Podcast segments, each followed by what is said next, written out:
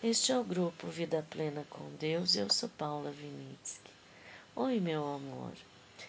Jeremias é maravilhoso, né? Esse livro. Essa história a gente consegue é, imaginar, e quando a gente imagina todo o cenário daquela coisa ruim, né? Daquela coisa sofrida que o povo estava passando, daí vem a palavra de papai para eles não desanimarem, né? Para eles pararem de querer ser vítima e viverem, né? Que nem eu falei ontem. Mas vamos nos aprofundar um pouquinho aqui no próprio exílio. Babilônia era um povo totalmente diferente dos judeus, né? Os judeus tinham aquelas cerimônias todas deles, né? Que papai tinha falado para eles fazerem. Tudo representava o quê? Dava esperança do Messias que viria. Tudo aqueles que, aquelas coisas que papai pediu para eles viverem na prática, né? as cerimônias, é, elas apontavam para tudo que o Messias passaria e davam esperança de que em breve o Messias viria, né? E o sofrimento que o Messias ia passar, todo aquele sangue, tudo tinha um propósito específico para o povo incorporar, a, vamos dizer assim, até no DNA deles, né? Tipo, é um povo escolhido, é um povo diferente, né? E depois que Jesus veio, é, é interessante porque o, aqui eles estavam, foram levados para a Babilônia.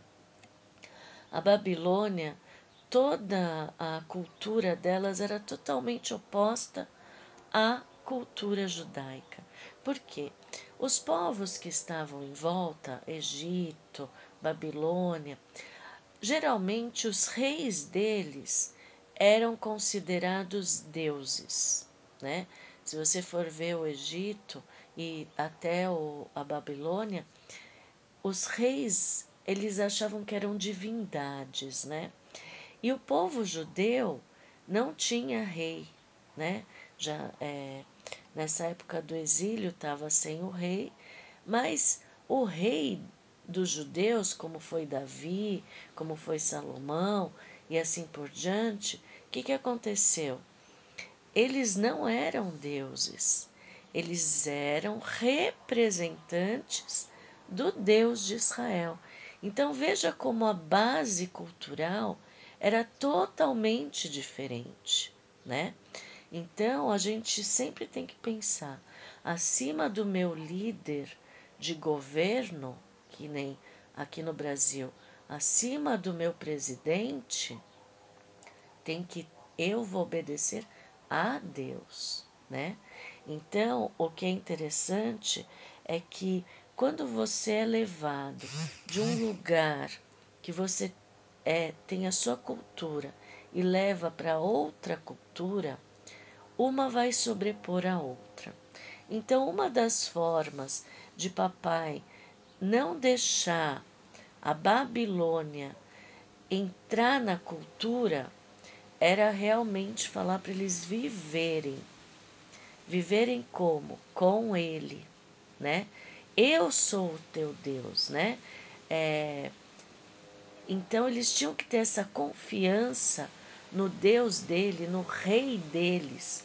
Mesmo que agora no exílio eles tinham que seguir um governante que se dizia Deus, eles tinham que ter a confiança em papai, né? Então o que acontece? Por quê? Porque quando você vai exilado, você vai perder tudo que é da sua personalidade, porque é uma coisa traumática. Você passou por uma, uma situação de terror, né? Você está sendo. Você foi pego e arrancado dos, da sua cultura, da sua terra, dos seus costumes, né? Isso tira a personalidade da pessoa, né?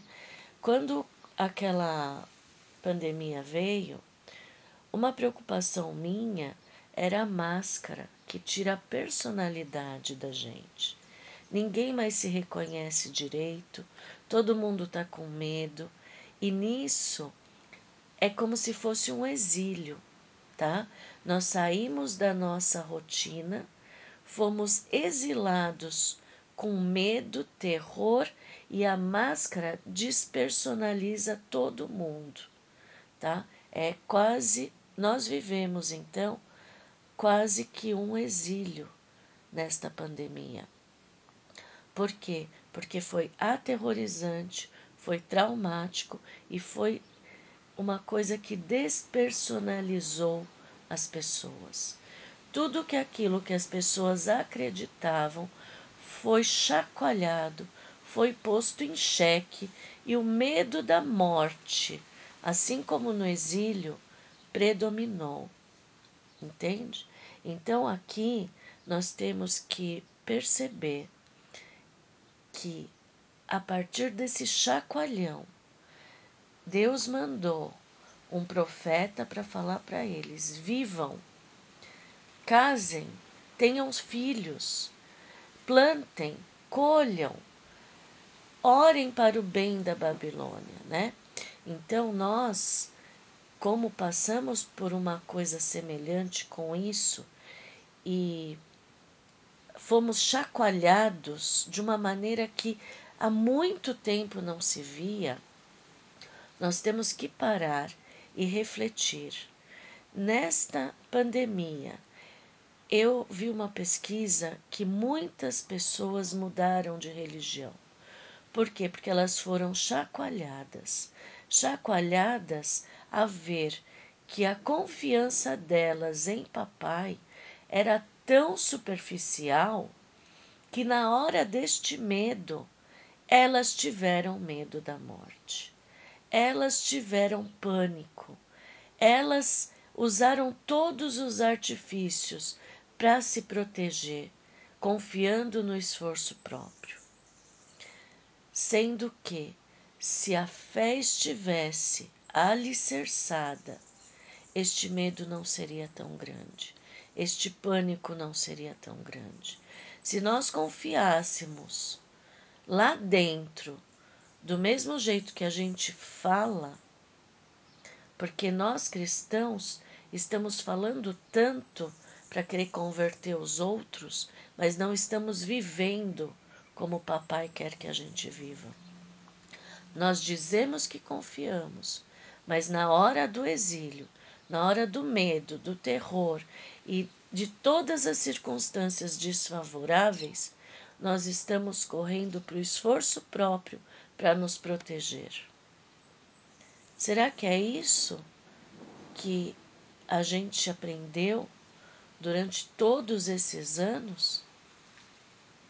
Se a gente leu a Bíblia de uma forma técnica, intelectual na mente ali, raso, superficial, querendo ter padrões de comportamentos específicos, realmente nós estamos errados.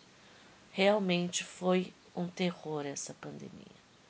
Agora, se essa pandemia serviu para a gente falar: opa, como pode eu falar que confio em Deus e sentir tanto medo de tudo que está me cercando? Querer comprar tudo que eu posso para me prevenir desta pandemia se eu tenho o Rei do Universo como meu Pai? Daí, se você foi chacoalhado a querer ter intimidade, a querer confiar de todo o coração, de todo o seu ser, não pelo intelectual, não pela técnica de ler a Bíblia só para repetir as coisas que estão escritas. A memória é muito boa, mas a memória te deixa técnico, como se você estudasse para um vestibular. Você tem que decorar para ir bem. Na Bíblia não é assim. Na vida com papai, com Jesus e com o Espírito Santo, não é assim. Então nós passamos por um exílio. E papai está dando o recado: vivam. Por quê? Porque ele cuida. Vivam. Por quê? Porque ele ama. Aquele que ama não deixa o que é amado perecer. Você tem que confiar. Eles te amam tanto que estão cuidando de tudo. Então, não apenas sobrevivam, floresçam, igual eu falei ontem. Floresçam. Como? Na videira. A videira não é apenas é, ramos que saem de um tronco, é o tronco que vai crescendo, é, são fibras e mais fibras crescendo juntos. O tronco, às vezes a gente pensa que é só um pedaço, mas não. Ele é que dá a força. São todas as fibras crescendo. Você tem a fibra de Jesus crescendo dentro de você, fazendo você frutificar. Eu tenho aqui do lado, no terreno do lado que é do vizinho, várias mangueiras. E as mangueiras agora estão ficando cheias de florzinhas. Por quê? Porque agora é horário, é a hora das abelhinhas, dos insetos. É ruim porque vem um monte aqui em casa, mas é a hora deles trabalharem para essa florzinha virar fruto, né? Então na nossa vida é assim, é Jesus, é a fibra que faz a gente florescer, depois frutificar, dependendo qual fruta que você é, né? Aqui ele fala videira, mas então vamos frutificar. Primeiro vamos florescer no cativeiro e frutificar, independente da circunstância. Esta é a palavra para hoje, para agora reveja seus parâmetros, reveja a sua forma de ler a Bíblia. Deixa a história te pegar, deixa papai te mostrar tudo que ele quer cuidar de você. Entrega tudo para papai, porque o esforço próprio não vai te proteger de nada. O esforço próprio é, você guardar dinheiro na poupança, aplicar dinheiro, isso daí de uma hora para outra pode acabar. Dinheiro não é segurança. Saúde não vem de remédios, saúde não vem de alimentação. Agora muita gente vai discordar de mim, mas para mim, a minha saúde vem de papai. Não importa o que eu coma, se eu pedir a bênção, assim como Paulo fala, Pai, abençoa esse alimento, que a saúde venha de ti, no meu, lá dentro de mim. Eu tenho certeza que fará bem para mim e para minha família. É papai que é tudo na nossa vida. É Jesus que fez tudo por nós. E é o Espírito Santo que guia a nossa mente para essa renovação que justamente é o começo da chuva serúdia.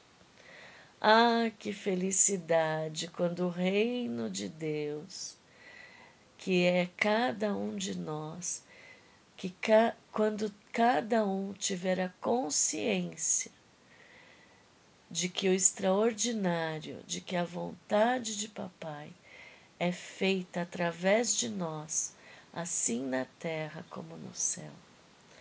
Nossa, quando a chuva serôdia ficar mais intensa, nós veremos o reino florescer. Um beijo e até amanhã.